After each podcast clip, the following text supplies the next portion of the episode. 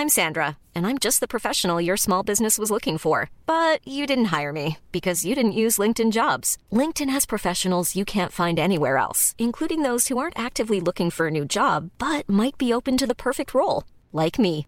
In a given month, over 70% of LinkedIn users don't visit other leading job sites. So if you're not looking on LinkedIn, you'll miss out on great candidates like Sandra. Start hiring professionals like a professional. Post your free job on linkedin.com/people today.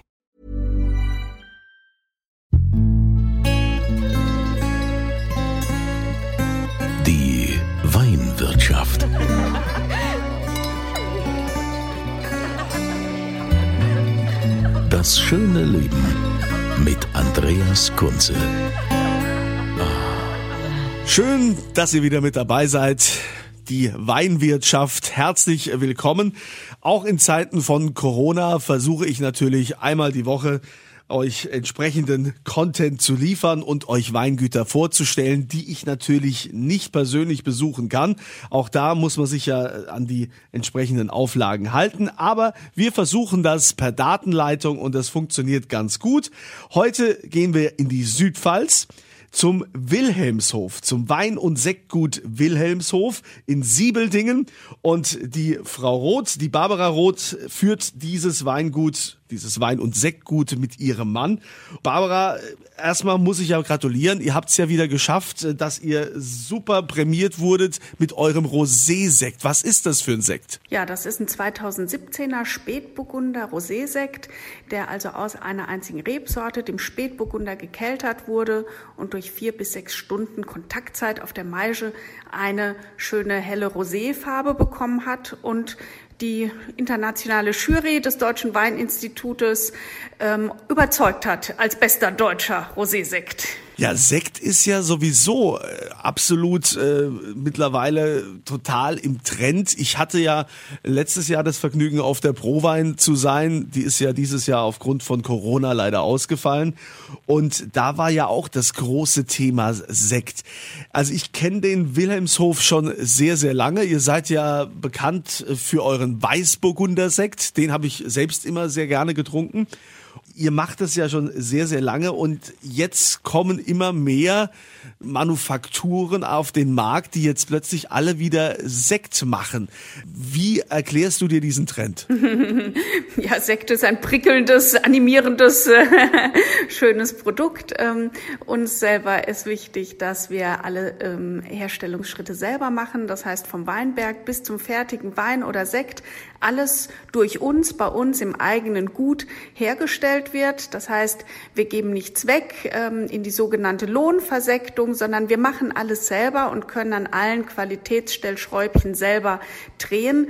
Ich bin sozusagen mit dem Sektvirus geboren, weil meine Eltern 1969 die Sektherstellung in ihrer eigenen Studienzeiten und in der Champagne beim Hospitieren kennengelernt haben und sich dann gesagt haben, für jeden Sonntag im Jahr würden sie sich gerne eine gute Flasche Sekt machen. Und so haben sie mit 52 Flaschen gestartet. Ja, aber Sie machen das ja wie gesagt schon sehr lange und jetzt, jetzt kommen ja plötzlich alle da aus den Startlöchern und machen plötzlich auch Sekt. Ist da der Bedarf größer geworden oder wie erklärst du dir das? Zum einen ist es ähm, so, dass ähm, es, wie gesagt, ein prickelndes, animierendes Produkt ist, das Spaß macht. Zum anderen ist es so, dass ähm, hochwertige ähm, äh, Schaumweine, also Sekt BA, ähm, Sekt bestimmtes Anbaugebiet, das höhere ähm, Herstellungsbedingungen hat wie andere Prickel, Perl und Schaumweine, ähm, nur zu einem ganz klitzekleinen Teil in Deutschland produziert werden. Nämlich nur zwei Prozent der deutschen Sekte werden so aufwendig, wie wir es tun, nach der klassischen Flaschengärung, besser bekannt als Methode Champenoise, hergestellt. Und ich glaube, so ein bisschen hat der Umschwung mit der Initiative eines Berliner Restaurants zu tun, das ähm, vor zwei Jahren alle Champagner von der Karte geschmissen hat und gesagt hat, wir machen jetzt mal nur gute deutsche Sekte auf die Karte. Und ähm, das ist ein absolutes Novum gewesen, denn ähm, die Gastronomie hat sich vorher äh, da äh, leichter gemacht und hat ähm, einfach nur ähm, das ausgeschenkt, was der Kunde frachte, nämlich ein Prosecco oder ein Champagner und hat nie gesagt, wollen Sie mal den besten deutschen Winzersekt probieren. Das heißt also, jetzt ist eher die Gastronomie ausschlaggebend dafür, dass jetzt alle sagen, na ja, jetzt äh, fangen wir auch mal an, Sekt zu machen.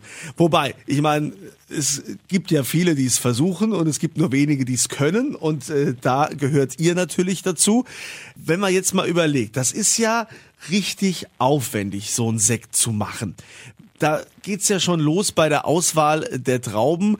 Das ist ja völlig anders als jetzt, wenn ich einen Wein mache. Vielleicht kannst du mal erklären, wie so ein Sekt gemacht wird bei euch. Genau, also um ein richtig tolles Produkt, einen richtig tollen Sekt zu machen, ähm, äh, geht das spätestens mit der Ernte los, dass eben hier alles von Hand geerntet werden muss. Natürlich kann man auch mit der Maschine ernten. Das gibt dann einfach nur nicht das Beste vom Besten, was möglich gewesen wäre. Und deshalb ist es uns auch so wichtig, alles selber zu machen und eben alle Stellschrauben in der Hand zu haben. Wir ernten also selektiv in der Ernte und zwar relativ früh im äh, der Ernte. Die ersten Lesetage und Wochen, die sind immer dem Sektgrundwein gewidmet.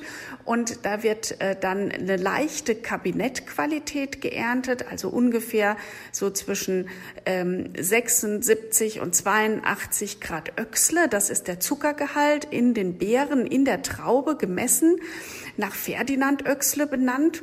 Dann wird ähm, diese Trauben als ganze Trauben gepresst. Das sind Unterschiede zu der Weinverarbeitung, ähm, denn bei der Weinherstellung wird ganz oft das Lesegut entrappt. Das heißt, die Bärchen vom Stielgerüst getrennt. Und ähm, das ist für die Weinproduktion super ähm, und wird dann gekeltert und gepresst, ähm, recht stark und intensiv. Und bei dem äh, Sekt ganz im Gegenteil wird die ganze Traube gekeltert, damit man ganz viel weniger Phenole, Gerb- und Bitterstoffe in den Sektgrundwein bekommt. Ähm, und der Pressdruck in der Weinkelter, der ist sehr viel geringer wie bei der Weinpressung. Also es sind jetzt ab der Weinernte ganz viele Punkte kurz zusammengefasst. Handlese unabdingbar, schonender Traubentransport ins Kälterhaus, kein Entrappen der Beeren, sondern eine Ganztraubenpressung mit einem schonenden Pressprogramm mit ganz geringem Druck. Wenn man aber mal so einen Grundwein probiert, dann würde ja jetzt jeder Weintrinker sagen, oi, also der hat mir aber ganz schön viel Säure und der ist ja also das äh, also den würde ich jetzt so nicht trinken. Das stimmt, das ist richtig. Das zeichnet einen guten Sektgrundwein aus. Deshalb wird er auch ähm, im äh, Beginn des Herbstes geerntet, um äh, die Fruchtsäuren zu erhalten, ähm, einen leichten Sektgrundwein zu bekommen mit einem schönen, aber auch Fruchtaromatik angelegt. Aber der Sekt lebt natürlich davon, dass er bei der klassischen Flaschengärung möglichst lange auf der Hefe liegt. Der Gesetzgeber sieht mindestens neun Monate vor. Ähm, und wenn du jetzt bei uns einfach mal auf die Weinkarte oder die Homepage schaust, dann siehst du, dass unsere Sekte zwei, drei, vier, fünf Jahre auf der Hefe reifen dürfen, dass wir also da nicht an der Lagerzeit auf der Hefe geizen, denn desto länger der Sekt auf der Hefe liegt, desto feiner wird das Museu, also die Perlchen, die im Glas aufsteigen, damit auch viel verträglicher für alle, die einen empfindlichen Magen haben, leicht Sodbrennen kriegen, die verkraften oft schlecht eben äh, diese schnellen, industriell hergestellten Sekte, die nur 30 Tage ähm, auf der Hefe vergehren. Und ähm, ja, das sind äh, so die großen ähm, Unterschiede im Anschluss, dass dann eben die Hefe auch ähm, durch diese Autolyse, die Stoffwechselprodukte der Hefe, der Sekt cremiger wird, desto länger er auf der Hefe reifen darf. Jetzt habe ich schon richtig Lust, so einen Sekt zu trinken. Am liebsten würde ich den jetzt äh, sofort mal aufmachen. Ähm, aber ihr bekommt natürlich Sekt. Deshalb geht mal gerne wieder auf äh, das Formular auf podcast.kunze.tv. Dort gibt's dann dieses Formular und die Frage wird lauten, wo befindet sich denn das Sekt- und Weingut Wilhelmshof? Ja, in welcher Region? In welcher Region in Rheinland-Pfalz? So viel kann ich also schon mal sagen. Podcast.kunze.tv.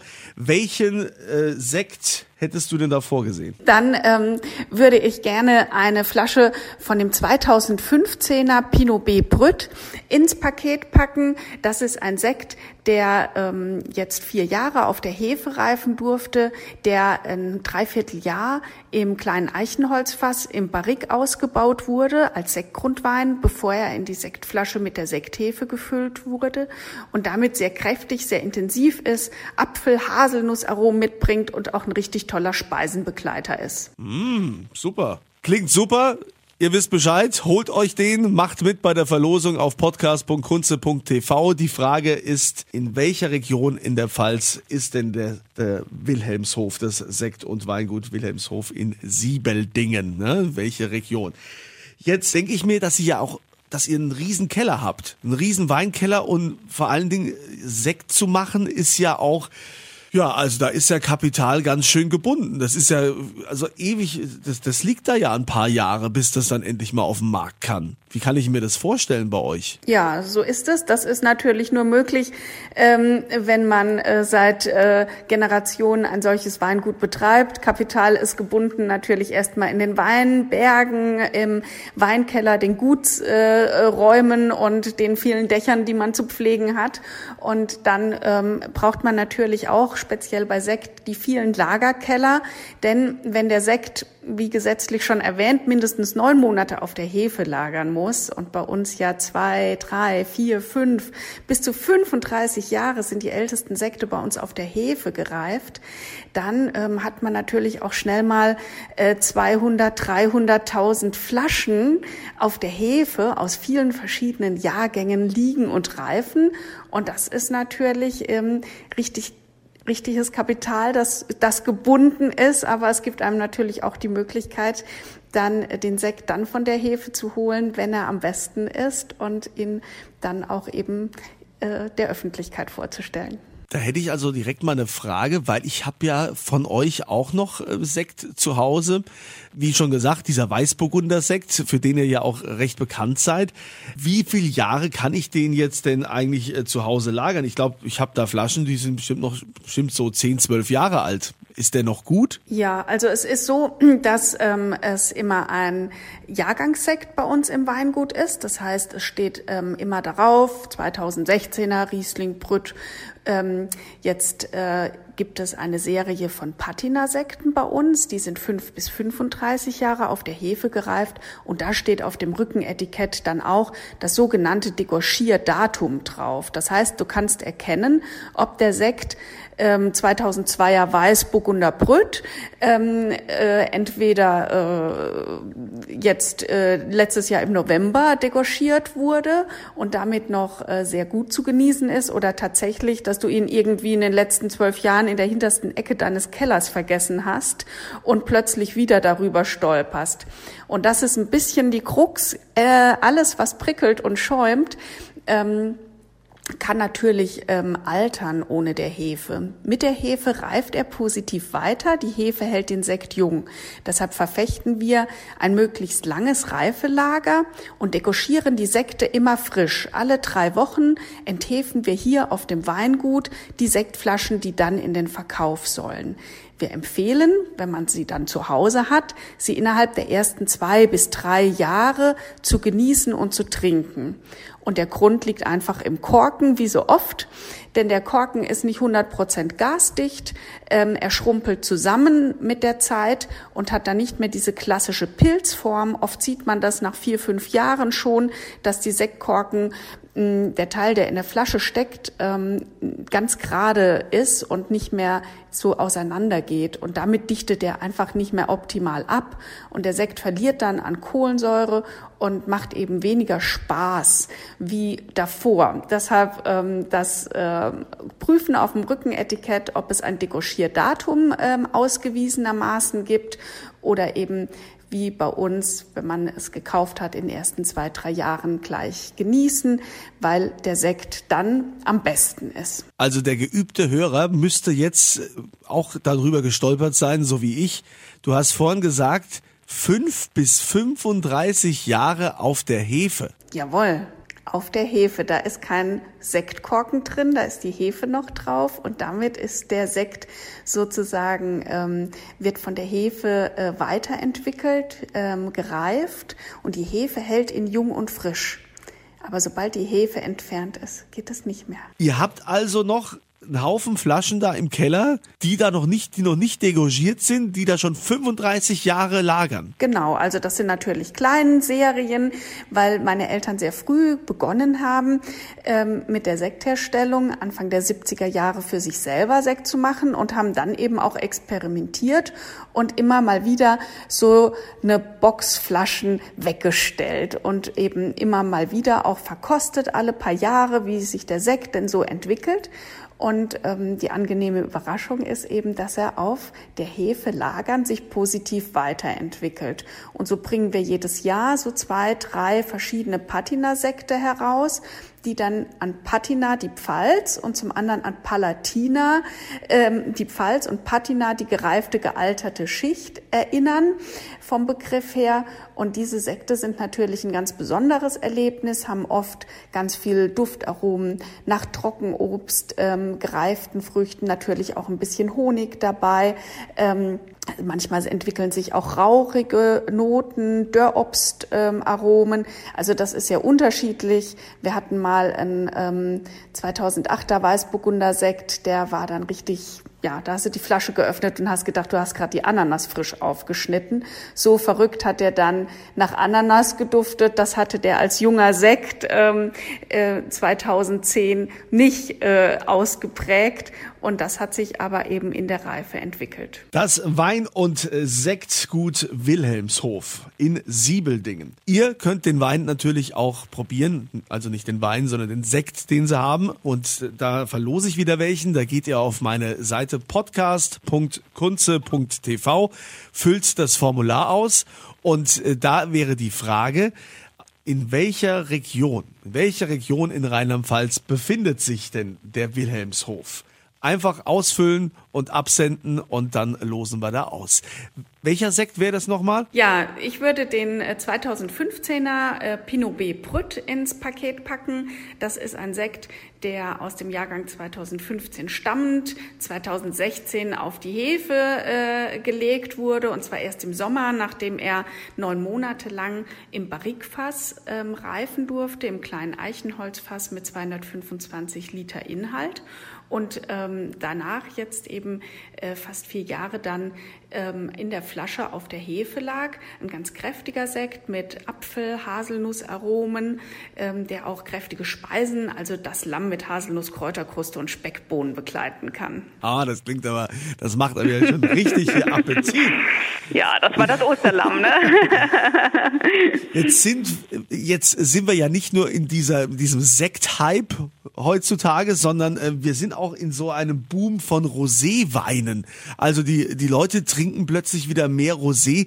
Wie merkt ihr das bei euch? Ja, also das können wir bestätigen, dass in den letzten 10, 12, 15 Jahren ähm, die Nachfrage nach äh, Roséwein, aber auch nach Rosé-Sekt gestiegen ist. Und beim Rosé-Sekt äh, tatsächlich es auch nicht mehr nur so ein reines ähm, Sommergetränk ist, ähm, sondern ähm, wie in Frankreich auch, wo der Rosé-Sekt was ganz Festliches ist, wo auch zu Weihnachten mit Rosé-Sekt angestoßen wird, ähm, spüren wir, dass das auch ähm, mehr ganzjährig ähm, inzwischen nachgefragt wird, was früher sicherlich nicht so war. Und was muss man da beachten? Also was wird denn beim Rosé in der in der Herstellung? Äh, das ist doch dann, der wird doch mit aus roten Trauben gemacht. Genau, der Spätburgunder ist eine rote Traubensorte, der eine rote äh, Schale hat, aber ein weißes Fruchtfleisch.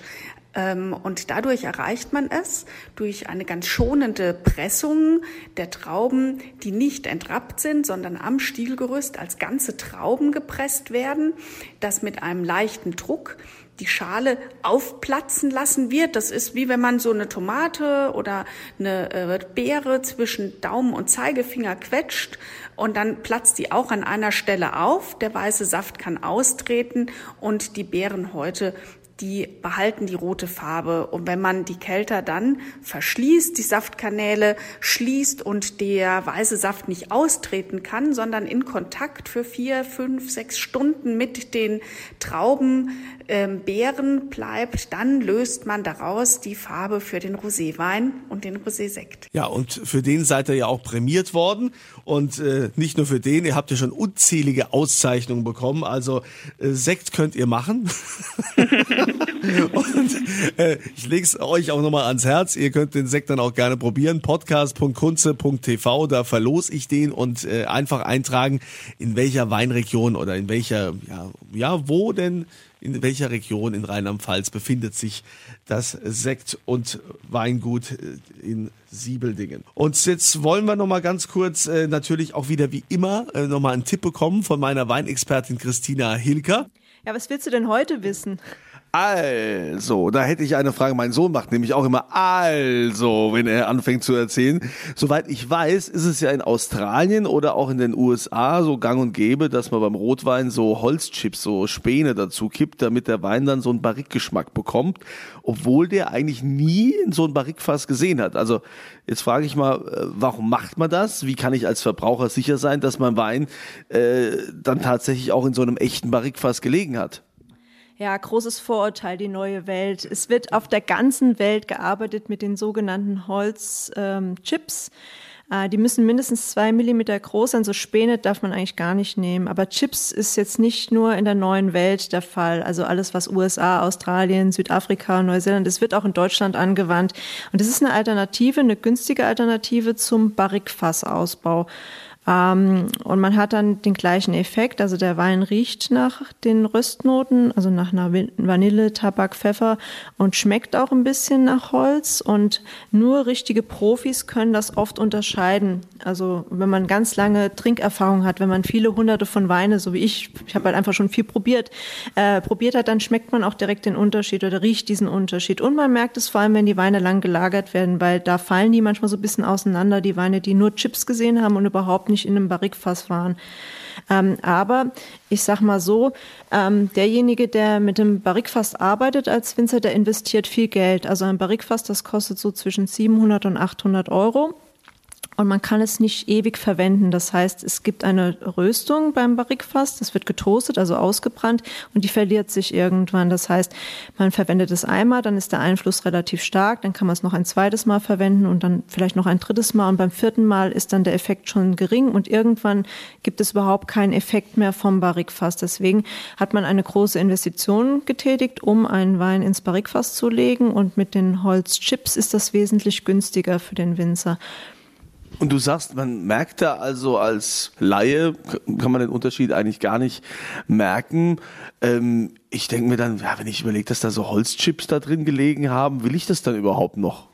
Naja, ich sag mal so, wenn man ein bisschen bewusst ist, würde einem das schon beim Preis auffallen. Es ist eigentlich nicht möglich, einen Wein zu machen für unter 10 Euro oder 10 Euro, wo man von Holzausbau, also Barrikfassausbau spricht. Ähm, da muss man schon ein bisschen mehr ausgeben. Und ich bin auch der Meinung, dass man das nicht verteufeln sollte. Also wenn der Kunde das möchte, diesen Geruch und diesen Geschmack und dafür halt sagt, ich möchte nicht so viel ausgeben und nehme deswegen einen Wein, der eben, wo Chips benutzt worden sind. Aber ich würde sagen, fairerweise sollte das deklariert werden. Man darf es nicht schreiben, also man darf nicht auf die Preisliste oder aufs Etikett schreiben, Barrikfass oder Holzfass ausgebaut, wenn man mit Chips gearbeitet hat. Aber im Gegenzug würde ich erwarten, dass man dann deklariert, dieser Wein ist gechippt worden oder wurde mit Chips gearbeitet, dann kann ich immer noch entscheiden als Verbraucher, möchte ich den dann trotzdem kaufen oder oder sage ich lieber, nee, das möchte ich nicht? Es gibt ja auch ähm, andererseits viele Winzer, die draufschreiben, auf den Flaschen steht dann im Barrik gereift. Also dann muss ich ja davon ausgehen, dass es das auch war, äh, weil das wäre ja sonst Betrug. Ja, das wäre Betrug, das darf man nicht. Also wenn man das draufschreibt, dann muss der Wein auch wirklich im Barrikfass gereift. Ja, also ich trinke dann halt mal lieber weniger Rotwein, aber möchte dann schon, also wenn ich mir dann eine Flasche kaufe, dann soll die auch im Barrik gereift sein. Also ich finde irgendwie, hat ja auch, hat ja auch Tradition. Äh, ist es in Deutschland, ist es aber auch erlaubt, ja, mit diesen Holzchips? Ja, ist definitiv auch erlaubt und wird auch gemacht, ja. Dann sage ich mal Danke, schön, dass ihr wieder mit dabei wart und ich wünsche euch ein schönes Wochenende und hoffentlich immer ein Glas Wein zur Hand.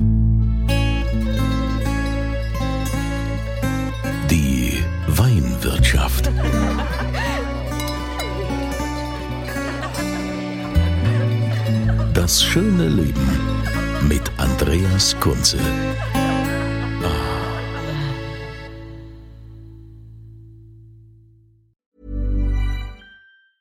Normally, being a little extra can be a bit much, but when it comes to healthcare, it pays to be extra. And United Healthcare makes it easy with Health Protector Guard fixed indemnity insurance plans. Underwritten by Golden Rule Insurance Company, they supplement your primary plan, helping you manage out of pocket costs without the usual requirements and restrictions like deductibles and enrollment periods. So when it comes to covering your medical bills, you can feel good about being a little extra. Visit uh1.com to find the Health Protector Guard plan for you.